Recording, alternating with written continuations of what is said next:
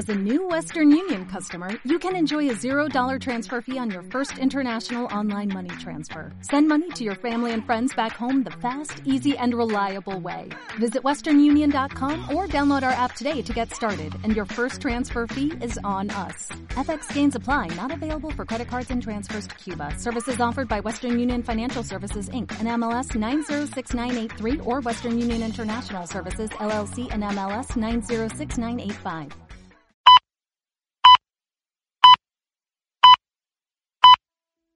Hola amigos, está entrando el rompehielos.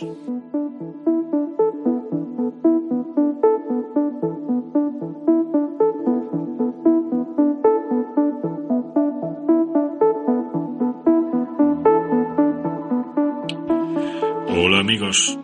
En el último episodio habíamos dejado al señor de Sede con una obra sobre tesoros enterrados, pervivencia de una vieja orden militar, manuscritos sorprendentes, y alguien en este sentido había tomado nota del, éxito del libro. El éxito económico, no fue un libro de gran éxito de crítica ni cosas similares, pero sí un gran éxito económico para el autor. Y hubo una persona que tomó nota de ello. De esta persona es de la que vamos a hablar hoy. Y su nombre era eh, Monsieur, eh, Monsieur Pierre Plantard que en 1975 se cambió el nombre a Pierre Plantard de Saint-Clair. Saint-Clair, los que hayan leído eh, el Código da Vinci de, Dan Brown sabrán de los Saint-Clair porque es al final donde el castillo de, los Saint-Clair es donde se encuentra, bueno, lo que buscan, eh, que se puede ver al final de la película. También en la obra está más explicado y por supuesto en el precursor de la obra, el legado sagrado, eh, está muy muy muy explicado. Bien, el señor Pierre Plantard se cambia el nombre a Pierre Plantard de Saint-Clair, que fue eh, todo un personaje de la época, eh, para mal, un personaje para mal, es lo que hoy llamaríamos un populista de derechas, no ya, o sea, un ultraderechista, nazi, racista, bueno, todo esto. Y Pierre Plantar fue el hombre que quiso ser rey y, no pudo. Pero lo de que quiso ser rey es literal, pues él se nombró, se autonombró heredero de los merovingios, que a su vez eran la sangre de Jesucristo. Bueno, todo eso lo podréis ver en el legado sagrado, pero vamos a ir a ello y vamos a partir ahora de, donde partió todo, que es del enigma sagrado, de perdón, del, del Monseñor eh, Pierre Plantard.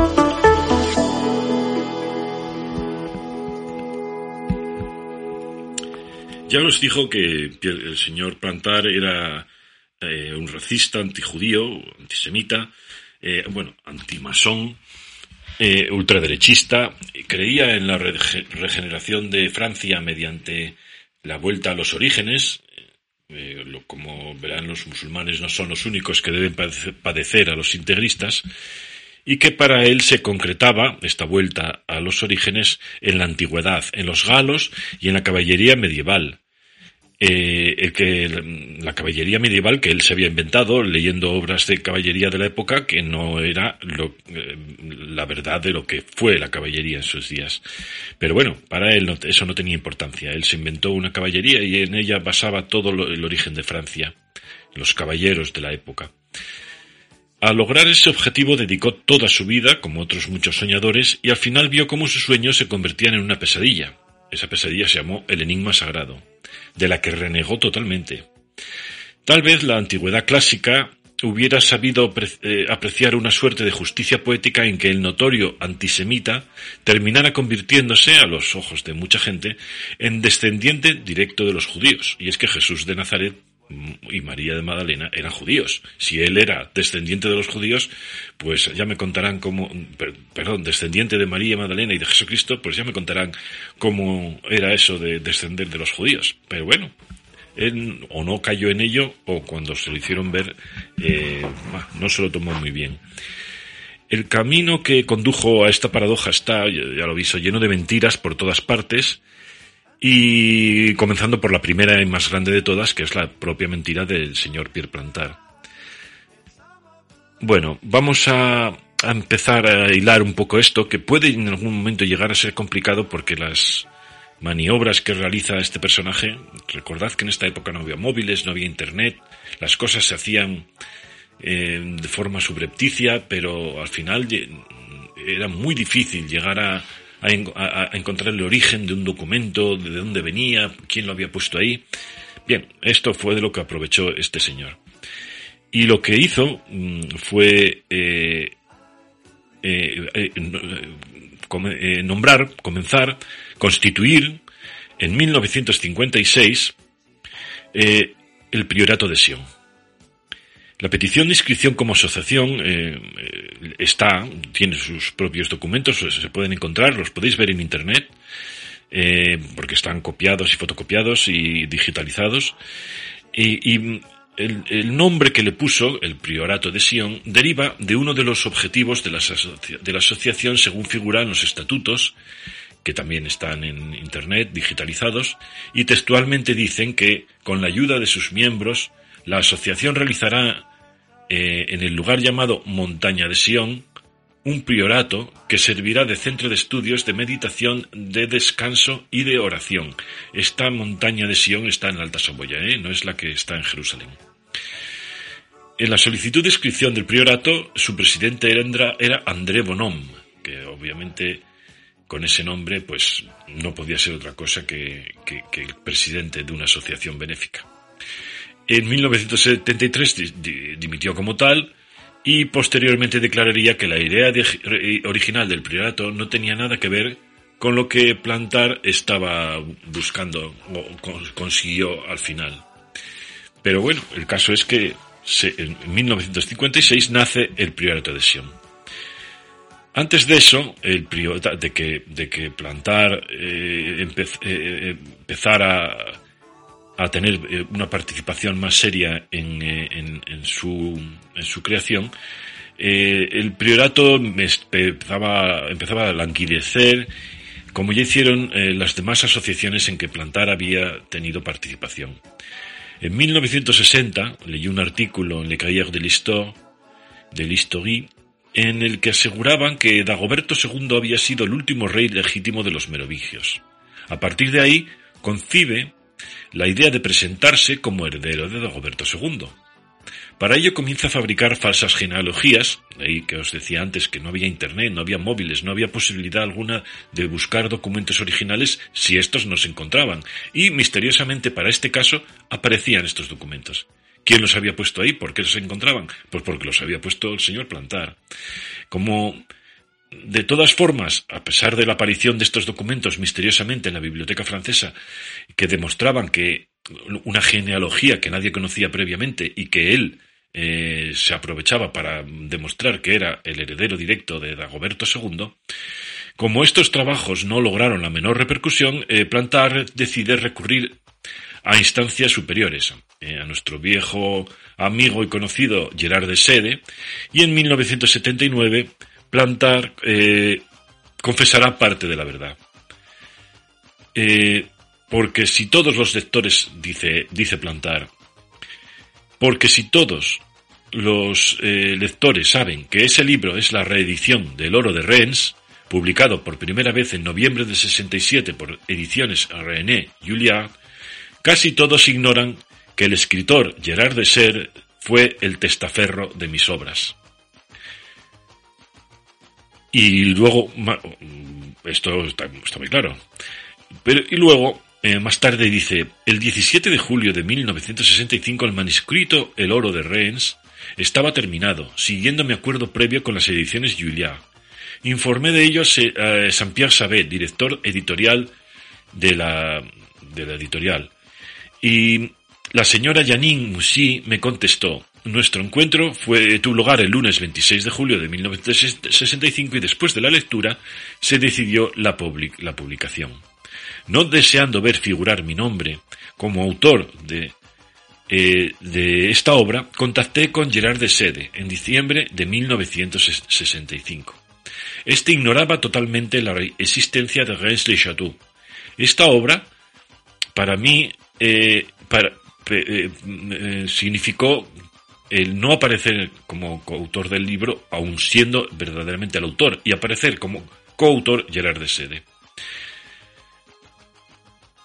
Más tarde cuenta que eh, este ignoraba, bueno, Gerard de Sede eh, había, él, lo había conocido porque era coautor de otro libro, Los Templarios están entre nosotros, y dice Pierre Plantat, yo tenía con él eh, la amistad, es que estoy traduciendo del francés, entonces perdonad que me trabe un poquito. Yo tenía con él la amistad sincera del maestro a su mejor oficial. Por escritura de 31 de enero de 1966, registrada con número pa, Gerard de Sede, a cambio del 35% de los derechos de autor, cedía su nombre para El Oro de Reims. Nous pensions publier l'Or de Reims sous le nom de Philippe de Cherisset. Pensamos publicar El Oro de Reims bajo el nombre de Philippe de Cherisset. Los, eh, pero bueno, voy a seguir traduciendo porque mi francés, pronuncio el francés como el culo, con perdón. Dice, entonces, la recepción de los volúmenes enviados por Ediciones Juliara el 10 de noviembre del 67 fue grande mi estupefacción al leer en las páginas 132 a 137 137 a 144 pone aquí en la edición española de la colección Otros Mundos de Plaza y Janés, que os he puesto en un... Bueno, os lo pongo más tarde en un... No, creo que os lo puse en la foto de portada del podcast anterior. La portada del libro Otros Mundos de Plaza y Janés. Sí, sí, os puse la portada del libro, es que lo tengo el, libro ahí y ahora recuerdo que le saqué una foto, o sea que lo, debí de poner como eso, fotografía de presentación del podcast. Eh, el oro de Rennes, ¿eh? en la colección Otros Mundos. Bien, eh, se sorprendió al leer estas páginas 137 y 144 en la edición española un comentario en el que se trata de, del señor de Band y del coronel Arnaud y adornado con la reproducción de los falsos pergaminos, así como el trucado de algunas de mis fotos. La investigación revela que Gerard de Sed se había aprovechado de su trabajo de corrector de pruebas para introducir en la obra elementos eh, o producto que eran producto de su pura fantasía. Es parte de la verdad, todo esto es parte de la verdad, pero no toda. Eh, lo que sí destacaba y contrastaba era la detallada información que suministra de su autoría del oro de Rennes con la información de pasada de que también fue coautor de los templarios están entre nosotros. Eh, bien, esto parece que él, la editorial y o los dos, la editorial y Plantar, recurrieron no a un amigo sino a una firma que ya era conocida dentro del campo del esoterismo y más si había un tesoro oculto de por medio. La afirmación de que él no sabía nada de los falsos pergaminos y que eran fruto de la fantasía de Gerard de Sé tampoco es cierta. Es una, en una carta al abogado eh, bueno, a un abogado eh, dirigido a Philippe de Cherisset, la persona que Plantar proponía como testaferro, si no llegaba a un acuerdo económico con Desede, que, bueno, existe esta carta y en ella se puede leer Ella quería eh, aussitôt à la maison Juliard, ainsi que Monsieur de Sede, pour protester contre l'utilisation sans autorisation. Y, eh, y yo escribo enseguida a la casa, a la editorial, entiendo, Juliard, y también al señor de Sede, para protestar contra la utilización sin autorización de los pergaminos de vuestra fabricación y depositados en mi despacho, en la obra El oro de Rennes. La fecha del, de, la nota es de octubre de 67, antes de que se comercializara el libro. Queda en el aire, pues, una pregunta. ¿Sabía plantar que Cherisey era el autor de la falsificación de los pergaminos? Parece difícil que fuera de otra forma cuando, como se ve, eran íntimos amigos. Una reveladora carta de Cherisé a plantar puede, eh, dice, eh, podemos encontrar y leer que si necesitaban una prueba más concluyente, es que en esta carta eh, de Cherisé dirigida a plantar se dice, ahora pretende que su nombre está citado como propietario del tesoro de Rennes en uno de los pergaminos y aclara en el de mi fabricación. O sea que eh, los tres sabían perfectamente lo que estaban haciendo y en todo lugar y en todo momento se estaban planteando una, una estafa. Y luego el hecho de que uno achaque al otro el, que se hubiera inventado unos falsos pergaminos, eh, porque se descubrió que eran falsos. Entonces dijo, ah, pues yo ya no los hice. Esto son cosas del señor de sede. Bueno, el caso es que sin, eh, si necesitaban más pruebas de esto, pues en estas cartas, eh, que son la piedra, eh, los, los, pergaminos, perdón, en estos pergaminos, que son piedra angular de la obra de Gerard de Sede y de Plantar y de Cherisey, por lo tanto, son una falsedad por obra nuevamente de Paul Smith que donde se pueden leer las 19 razones por las que los pergaminos son obras de Cherisey. Em, os, eh, os, remito esto, a, una, a la obra de Paul Smith que se puede ver en Internet tranquilamente.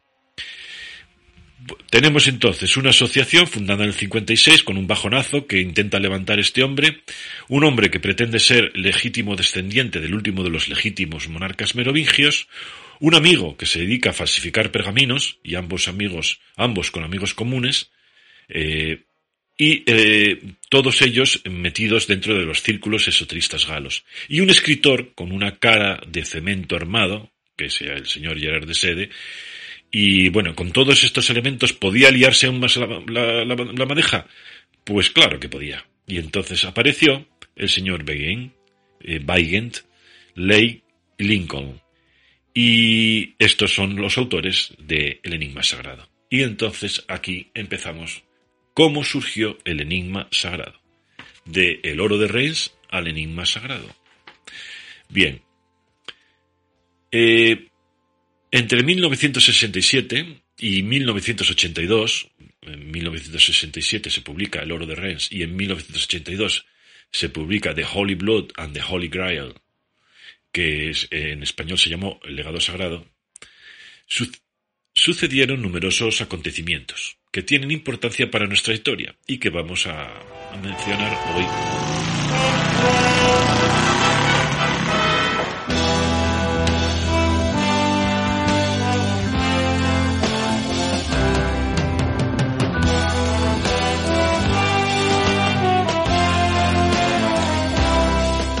Lo dicho en las dos primeras eh, los dos primeros capítulos de esta, de esta serie está perfectamente documentado. Eh, no obstante, varios de los problemas que aparecen en este capítulo solo se basan en conjeturas y que, por lo tanto, no pretendo decir que aquí las pruebas sean, vamos, tan claras como hasta ahora. Hasta ahora todo lo que hemos dicho son basados en pruebas, tanto lo del Grial como lo que dijimos la semana pasada del oro de Reims, del, de, de, que es el origen de lo que luego fue el Código da Vinci, y todo hasta ahora eh, ha venido perfectamente documentado. Pero a partir de ahora mm, tenemos que, bueno, navegar un poquito, ¿eh? porque tenemos que entender las cosas como vienen y como la lógica nos dice que fueron. Pero no siempre vamos a tener una prueba, vamos, tan indubitada como hasta ahora. Eh, hay un párrafo en el oro de Reims que llama la atención, puesto que en esta obra dedicada a intentar probar la existencia de un tesoro material que proveniente del Templo de Jerusalén había sido conducido a Roma tras la conquista de la ciudad santa por Tito y que a su vez habría servido como botín a los visigodos antes de ser definitivamente ocultado en Reims-le-Château, eh, inciso, atención, inciso, todo esto de los visigodos hay una obra que os recomiendo. El que esté verdaderamente interesado en los visigodos, eh, le recomiendo un libro. Pero, un momento, lo voy a coger porque lo tengo aquí. Y aquí lo tengo, visigodos. Vale, pues visigodos del autor José Soto Chica.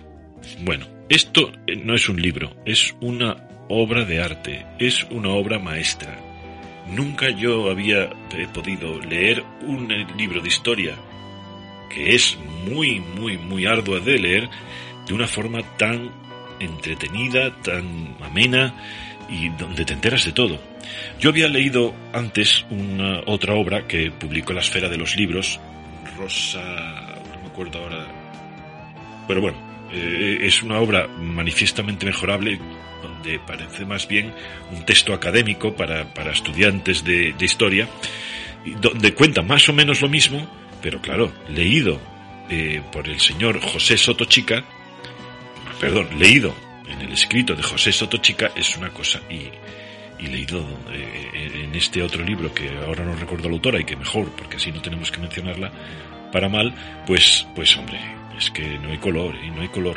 De verdad que os recomiendo mucho todo esto de los... Ahí veréis lo que fueron los merovingios, donde estuvieron, porque, por qué los visigodos eh, fueron hacia el oeste, de dónde venían los ostrogodos, por qué había ostrogodos, por qué había visigodos y lo que son cada uno.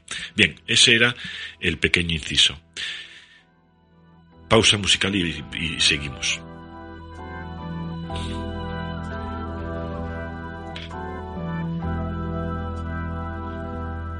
Bien, decíamos que eh, los visigodos habían traído el tesoro desde Roma antes de ser eh, definitivamente ocultado en Reims-le-Château. Eh, ¿Por qué en Reims-le-Château? Porque es la zona donde los visigodos se asentaron y formaron el reino de Tolosa, creo que se llamaba. estoy hablando de memoria y si me confundo, perdón, porque es el reino que se formó en el sureste de Francia previo a la a pasar estos visigodos a España que en principio fueron a, por setas y encontraron Rolex, ¿eh? el famoso chiste de los vascos de, oye Pachi, mira, un coño, un Rolex. Y dice, oye, oye, pero Juancho, ¿venimos a setas o venimos a Rolex? Bueno, pues aquí esto fue lo que les pasó a los visigodos. Se fueron a, España a por setas y se encontraron Rolex. Eh, salta a la vista precisamente de, sobre este documento, eh, no, porque mm, este tesoro no tiene nada que ver con objetos de oro. Entonces, si estamos hablando de tesoros que trajeron los visigodos y que en el libro aclara sea lo que fuere, por la gracia de autores modernos y confidenciales, el tesoro multiforme de Reims se enriquece con un nuevo aspecto. No es ya solamente el oro oculto, sino la sangre oculta. La convierte en tesoro dinástico y reaviva un mito cuyo papel político en diversos momentos de nuestra historia nacional estuvo lejos de ser desdeñable. El mito del rey perdido. El oro de Reims por Gerard de Sede. Traducción de Guillermo Lledó, colección Otros Mundos, editorial Plaza y Janés, Barcelona, tercera edición, 1973, página 121. Dado que en estas páginas que acabamos de leer habla de la supuesta supervivencia legítima de la dinastía merovingia a través de reyes como Sigesberto IV, hijo de Dagoberto II. Según todas las fuentes documentales fue asesinado junto a su padre y por lo tanto no hubo tal sucesor, podemos pensar que es una nueva falsificación de Philippe de Cherisset y Pierre Plantar. Sin embargo, los nombres en que se basa esta información son los que Henry, bueno, otros autores eh,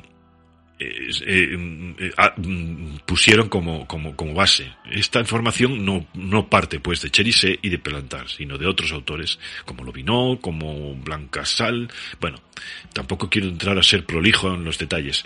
El caso es que si vamos a la bibliografía, eh, aumenta la confusión. Como obras de eh, Lobinó, por ejemplo, figuran una serie de libros en las cuales se afirma que la genealogía de los reyes merovingios y origen de las distintas familias francesas y extranjeras del linaje merovingio, según el padre Pichón, el doctor Hervé y los pergaminos del padre Saunier, párroco de Reims-la-Château, así como algo mucho más enigmático, los dossiers secretos que eh, de Montbello, de Montebello. Eh, como obras de Madeleine Blancasal figura los descendientes merovingios o el enigma de Gacés visigodo, del Rasés visigodo. También en la bibliografía podemos encontrar Stublains, Pierre, eh, eh, tirada separada de las láminas 16 a 13, editada por el padre Josep Cuta. Bueno, como veis, distintos autores dentro de la bibliografía para la afirmación esta de que Dagoberto II tuvo un descendiente que era Sigesberto IV, que hasta, hasta hoy se pensaba que, habían muerto juntos y que por lo tanto no había habido tal sucesión, pero que estos autores pues encuentran pistas de que no, de que Sigisberto verdaderamente sí que fue sucesor de Dagoberto II y reinó después de él. Pero, ¿qué pasa con estas obras, esta bibliografía? Eh, ¿No habíamos quedado en que todo era una invención de Plantar y de Cherisey? Pues, pues va a ser que sí. Eh, o sea, va a ser que, que a lo mejor sí que tenían una base bibliográfica. Pero un momento, vamos a mirar. Tanto Henri Lobinet como Lobinot como Madeleine Blancasal eh, no existen. ¿eh? y tampoco el supuesto traductor de la obra de estos. Son seudónimos que en los casos de Blancasal y el traductor Cels Nassar apuntan a Rennes-le-Château. Entonces los arroyos Blanque y Sals rodean el pueblo y San Celso y San Nazario son los titulares de la iglesia de Rennes-les-Bains, Les Vins, localidad a menos de un par de kilómetros de Rennes-le-Château. Entonces, mm, Blancasal eh, y Celso Nazario y todo esto y Lobinó, pues bueno, van a ser, resulta que son personas inventadas. De la obra de Lobinó nadie parece tener noticias hasta el 18 de enero de 1964 en que es registrada. Uno de los contenidos es una genealogía de la familia Sancler, recuerdo cómo Pierre Plantar se había añadido ese apellido, eh, realizado en 1975 eh, y que e, esa genealogía es idéntica a la que figura en una obra del propio Pantar sobre Grisos, escrita en 1961. Como os contaba, no existía Internet, no existían móviles, y Plantar lo único que ha hecho es ir plantando, parece mentira, eh, plantando estos pequeños retozos, retazos, perdón, de, de bibliografía, de obras, en los sitios adecuados para luego él poder llegar y decir, me he basado en estas obras para mm, poder afirmar esto. En la obra de Madeleine de Blancasal figuran los hechos que se han incorporado a la mitología sobre Reims, el hallazgo por el padre Sonier de los pergaminos que ocultaban la clave del tesoro, eh, en el interior de un pilar eh, en visigodo que todavía se conserva en la iglesia de María Magdalena de Reims, de Sede y sus coautores, eh, Plantar y, y sí, eh, lo recogen en las páginas 29 y 30 del oro de Rennes e incluyen una reproducción fotográfica del mismo. Y las dos extrañas lápidas sepulcrales de Marie de Negre que el padre Sonier destruyó, eh, eh, aunque para entonces ya habían sido incluidas en la obra de Eugène Stublain antes citada, pues de Sede y sus coautores lo narran en las páginas 39 y 41 e incluyen, incluyen reproducciones de ambas. Resultado, y perdonad que haya sido tan prolijo, que se lo inventaron todo. En este punto vamos a hacer algunas aclaraciones y es que los, los pergaminos, ya lo dijimos ah, previamente, son una falsificación reconocida. No obstante, es posible a priori que sí que existieran unos pergaminos auténticos eh, que, serían los que, según eh, Madeleine de Blancasal, aparecieron en el interior de un pilar visigodo en la iglesia. Sería aceptable todo esto, excepto por un pequeño detalle que revela eh, otro autor en su obra, bueno, la tabla de Isis o el secreto de la luz, o de la linterna eh, edición, eh, ediciones Guitra Danel, 1994. Ese pilar, en fin, no es una antigüedad visigoda, sino que es una reproducción relativamente reciente realizada en mi, acerca sobre el 1890, ya que en esa, eh, esa fecha figura en uno muy semejante que se conserva en la cercana ciudad de Carcassonne. Antes de que puedan pensar en que el Rennes pudo ser el auténtico y el de Carcassonne una copia, si observan la fotografía que, puede verse en la obra del oro de Rennes, podrán leer un rótulo que reza Misión 1891. Sorprendentemente parece que los autores no se dieron cuenta de ese pequeño detalle. Por lo tanto, si se encuentran unos pergaminos dentro de estos pilares, pues va a resultar que esos pergaminos son modernos, no antiguos. Y si alguien dice que son antiguos, pues está mintiendo. Sobre las lápidas de María de Negre, eh, supuestamente reproducidas de la obra de Stublen de 1884, es un, Stublen es un pintor, la segunda de ellas presenta el dibujo de una araña, que se parece extrañamente al pulpo que aparece en la obra de Paul Lecoeur, recuérdese que este esoterista era amigo de Plantar y de Philippe de Cherisset, en la, bueno, en otra obra, La era de Acuario.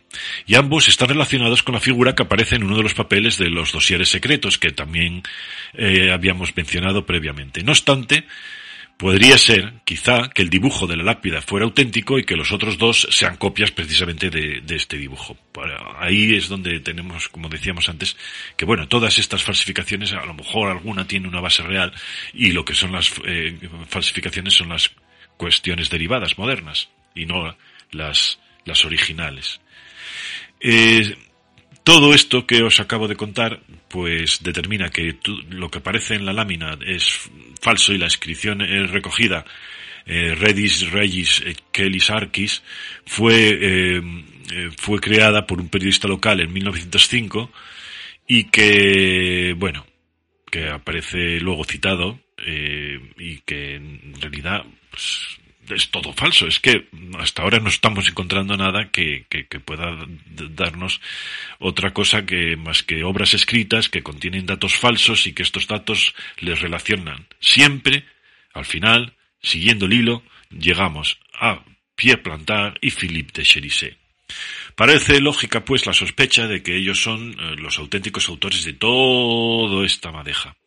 Tal vez esta coincidencia eh, que tanto Lobinó como Blancasel publicara sus obras en la ciudad suiza de Ginebra y que el primer obispo de suizo fuera el de Sion.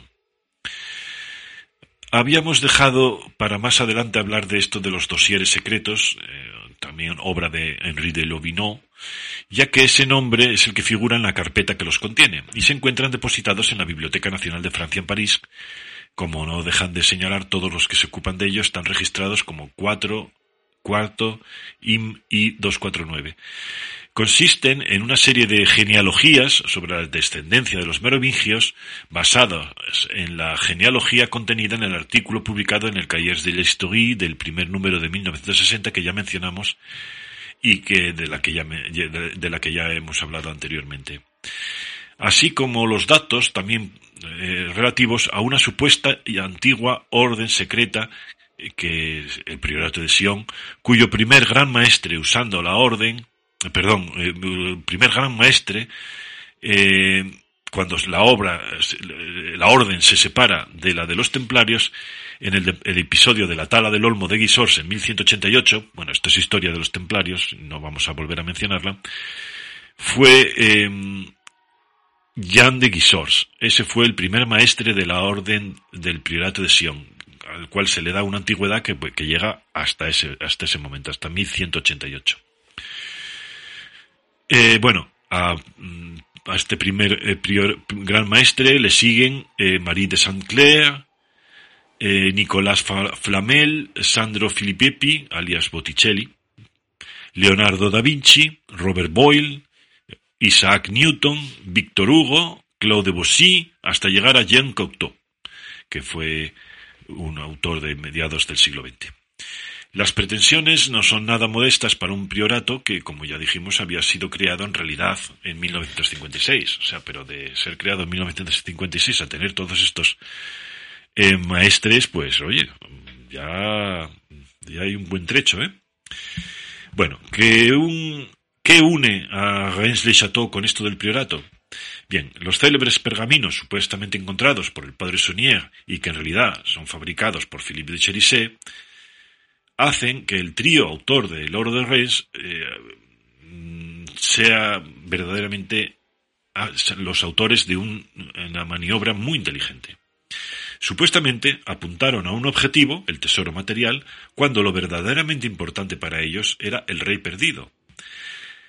Esta triada de personas eh, incluyó una reproducción de los pergaminos en la edición que ya mencionamos en las páginas 138 y 141 del oro de Reims, pero no su desciframiento. No obstante, por si acaso algún lector es un poco torpe, señalaron que en el primero hay 128 letras que no tienen ningún significado y que en el segundo hay letras señaladas. No había más que esperar a que alguien investigara un poquito, encontrara los mensajes y los pasase al mundo. Objetivo conseguido. Ellos han plantado la semillita y esta va creciendo, va creciendo, va creciendo. Y entonces aparece un señor que, eh, que descifra estos, estos manuscritos ¿eh? y dice estos pergaminos y dice que en el primer pergamino dice berger pas de que pusins bueno pastora ninguna tentación que pusins y teniers guardan la llave Paz 681 por la cruz y este caballo de Dios, yo destruyo este demonio guardián a mediodía, manzanas azules. Y bueno, luego en otro eh, apartado dice, a Dagoberto II, rey y a Sion pertenece este tesoro y él está allí muerto. Bueno, como veis, la traducción podría ser mejor, pero es que está escrito así, adrede, de esta manera como si fuera medieval, que no se entiende mucho. La trampa que ha sido tendida por mm, Henri de Lovinot, entiéndase que esto en realidad es, eh, estamos hablando de plantar, estaba preparada. Si en el oro de Rennes se sugería los documentos en los que se basaba afirmaban eh, los documentos en los que se basaba afirmarían, solo faltaba que alguien soñara con el tesoro y se dedicara a seguir la pista. Y no tardaron en tener éxito. Y entonces es lo que os digo que aparecen los tres autores, Lincoln, Bayent y bueno, el otro que os mencionaré ahora a continuación. Pero porque el primero en aparecer en realidad es Henry Lincoln. Este es el que muerde el anzuelo, encuentra esto y empieza a seguir el hilo.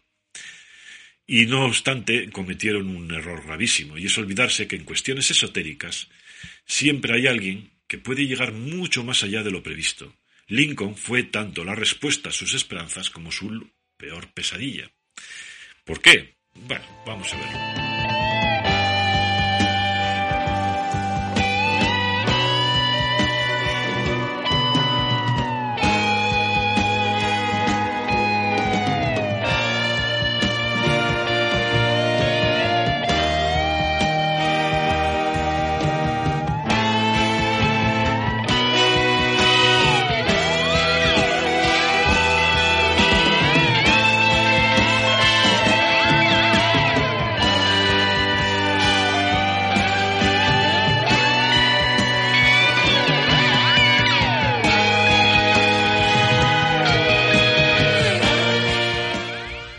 Decíamos que eh, aparece el señor eh, Lincoln y nos cuenta este, bueno, cómo entró en contacto con todo esto.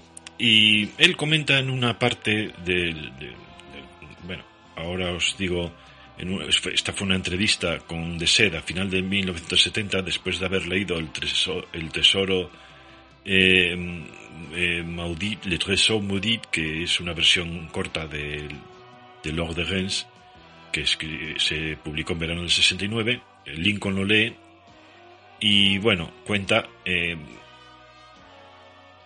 eh, en, el Enigma Sagrado, cuenta Lincoln que le dice a Desede, le repetí la pregunta, ¿por qué no lo publicó? Esta vez Desede me dio una respuesta calculada, porque pensamos que podría interesar a alguien como usted, impulsarle a averiguarlo por sí mismo. Esta respuesta tan críptica como los misterios documentados del sacerdote, del sacerdote Sonier se refiere, fue la primera insinuación clara de que el misterio de esta respuesta, del misterio de Reims de Chateau, iba a resultar ser mucho más que una simple narración sobre un tesoro perdido. Y esto es lo que cuenta Henry Lincoln eh, de su entrevista. El texto, que proviene del Enigma Sagrado, eh, fue publicado en su día, bueno, la verdad es que yo tengo una edición que es del Círculo de Lectores en Barcelona de 2001. Y los autores son Bayent, Like y Lincoln. En la introducción de dicha obra, el señor Lincoln narra cómo va interesándose cada vez más por el secreto de Reims, cómo al avanzar su investigación va vislumbrando la trama que existe detrás del supuesto tesoro, y todo ello, ¿acaso no podría eh, ser de otra forma con la ayuda de eh, vamos, que todo ello, y acaso no podría no, eh, ser de otra forma, eh, todo ello lo consigue con la ayuda de Gerard de Sede, que le va guiando. En los documentales para la BBC, de los que ya hablamos en hace, hace un tiempo, en la primera, yo creo que en la anterior entrega de esta serie, todo discurre por los senderos previstos por el trío Plantar, de Cherisé y de Sede desciframiento de los pergaminos, conexión con la obra de Poussin, Los pastores de Arcadia, donde que se habla, en el libro, en, Enigma Sagrado, se habla muchísimo de esto. Eh, recuerden que mensaje oculto dentro del primer pergamino de Sonier, eh, eh, pues se habla de, esto, ¿no? de, la, de la obra de Poussin, de los pastores de Arcadia, que bien, que era uno de los cuadros cuya reproducción poseía el padre Sonier en, eh, que, ya lo decíamos, en, eh, bueno, que ya lo leíamos en el Oro de Reims, en su página 33, al igual que el de San Antonio eh, Eremita de Teniers, otro pintor, a los que también apuntaba la lápida de Marie de Negri, supuestamente destruida por el párroco. No sucedió lo mismo cuando el señor Lincoln decide investigar, o sea que no están tan contentos cuando el señor Lincoln empieza a investigar un poco por su cuenta y a sacar cosas que no querían que sacara el, trío plantar de Cherisey de Sede, sino que es que Lincoln decide investigar y salirse del camino, y para ello consigue el apoyo de Mr. Bagan y de Mr. Like, ahora ambos muy interesados por las cuestiones del temple. En la zona de Reims-le-Château eh, hubo asentamientos templarios, como es lógico, y en el primer libro de Gerard de Sede trataba del supuesto tesoro templario de Guisors en el, eh, de, En el oro de Reims, una de las historias que se contaban sobre el supuesto tesoro era su procedencia templaria, y el priorato de Sion estuvo relacionado hasta la tala del olmo de Guisors en 1118 con el temple. Pero también Reims-le-Château está en el Languedoc, en pleno territorio cátaro, recordad los cátaros. Y ya en el Oro de Rennes se, incluye la historia de los cátaros que huyeron del asedio de Montsegur, eh, llevando consigo el supuesto tesoro cátaro y otro de los libros de Gerard de Sede. Y publicado en 1967 que lleva por título Los tesoros, el tesoro cátaro. Eh, en este libro puede leerse los cátaros eran asimismo llamados patagins, de la palabra latina patera, que significa una copa. También aquí eh, es sorprendente que a nadie se le haya ocurrido cotejar este término con el nombre de maní o maniqueo. Sabemos, en efecto, que ya los primeros maniqueos relacionaban ese nombre, que significa gemma, gemma viviente, y ahora bien, en la misma época de que los patarís prosperaban en las tierras de, de Oc, eh, en, el, en la Occitania, la imagen del citado vaso de la mencionada piedra se, expande en una leyenda de gran belleza que fascina la mente de Occidente y cuyo brillo no será empañado ni su prestigio agotado por los siglos. La busca del grial. Ah, apareció. Desde que el escritor Otto Rahn escribiera en la década de los 30 La cruzada contra el grial y la corte de Lucifer, no os recomiendo la lectura porque es bastante aburrida, pero están publicadas ambas en castellano, se pueden encontrar en Internet, ¿eh? las podéis bajar directamente de Internet. En, esta, en este escrito, Torrán eh, relaciona los cátaros el grial y desde entonces ha sido una constante en el esoterismo.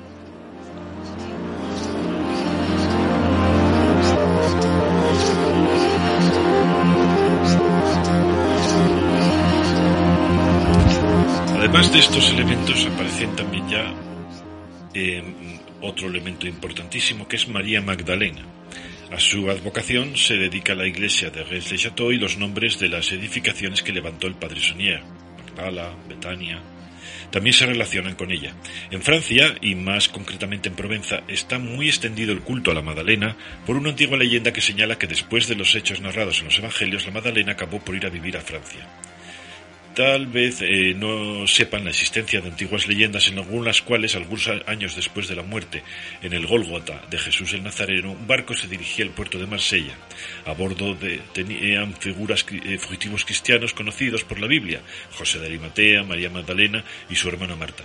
Parece que, como opinan las leyendas eclesiásticas, llevaban consigo el grial, pero no debe haber sido la piedra, sino ese vaso en el que Jesús y sus discípulos comieron el cordero propiciatorio la noche del jueves santo, antes de ser traicionado y entregado a los esbirros por Judas Iscariote. Este vaso, se dice, habría encontrado al día siguiente, Viernes Santo, una aplicación más santa aún. En él se recogió en el Gólgota la sangre derramada del crucificado. Cuando el nazareno dijo, inclinó la cabeza y acabó su vida, su cuerpo fue dejando, eh, dejado en una tumba rocosa que José de Arimatea solícitamente había puesto a su disposición. Por esta causa José fue arrojado por los judíos a la mazmorra y abandonado allí sin alimentos. Mas, oh maravilla, noche tras noche se le apreció un ángel prisionero y le dio de comer del grial, del sacrosanto vaso. Finalmente José de Arimatea fue liberado por el propio Jesús que le encomendó llevar el vaso a otras tierras para protegerlo con María Magdalena y Marta, Dios se confió a Dios y al cuidado del mar. Y Dios quiso que olas y viento lo trajeran a Marsella. María Magdalena debe haberle, haberlo cuidado hasta el día de su muerte en una cueva del Grial situada en las proximidades de Tarascón, a orillas del Ródano. Eh, todo esto viene en La Corte de Lucifer, un viaje a los buenos espíritus de Europa, por Otto Rahn, traducción de Rolando Mix. Edita Ediciones Internacionales Rigal SL, Zaragoza, 1993, página 61. Todo esto todo son referencias que encontré en internet y que no os puedo decir el autor porque no le tomé nota y ahora no lo encuentro. Así que perdona al autor de todo esto porque le estoy fusilando, pero es que lo siento de verdad. Pero es que es tan, además es interesantísimo. Perdón. Bueno, eh, por su parte, em, es la vinculación, nos queda todavía, mediante María Magdalena, la vinculación de los templarios con el grial, que ya habíamos visto la obra de Parsival, de Wolfgang von Eschenbach, en la que los encargados de custodiar el grial reciben el nombre de Templeisen, que no significa templarios, y si quiere traducirlo como templario, entonces tienes que señalar que la palabra Templeisen no existe, y que existe una palabra para templario, pero no es Templeisen. Y entonces, si lo adviertes, bueno, pues puedes decir templario, pero si no, no puedes traducir esto como templario. La edición española de esta obra, publicada en la, eh, la colección Biblioteca Medieval de, eh, por Ciruela, sí advierte de, ello. Os lo vuelvo a recomendar como hicimos en el primer episodio de esta serie. En cualquier caso, para las corrientes esotéricas da lo mismo, porque sus eh, son templarios y no hay más que hablar y ¿para qué nos vamos a andar con tonterías?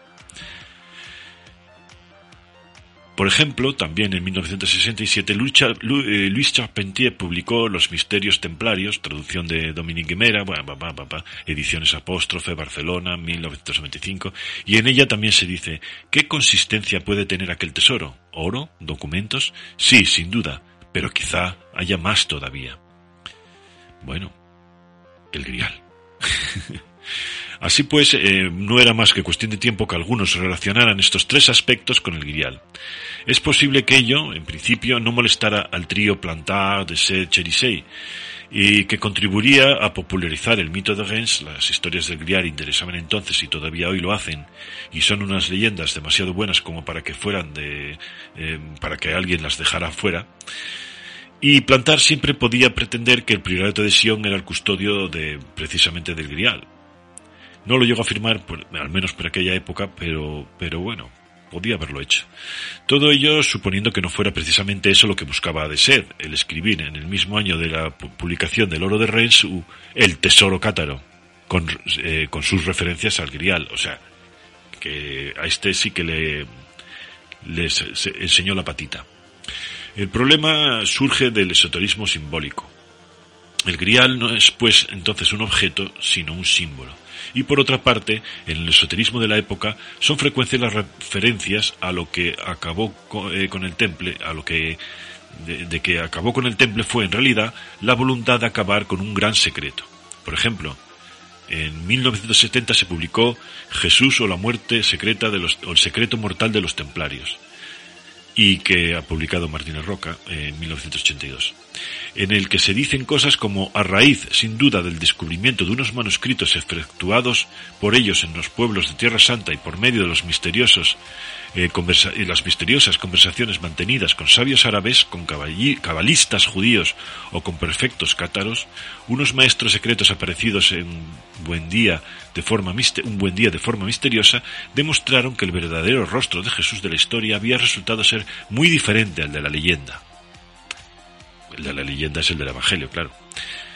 Eh, el Jesús real, real para Mr. Amberlain, eh, eh, que es el autor de esta obra, era hijo de Judas de Gamala, el de la rebelión contra los romanos, y el de María de Magdala.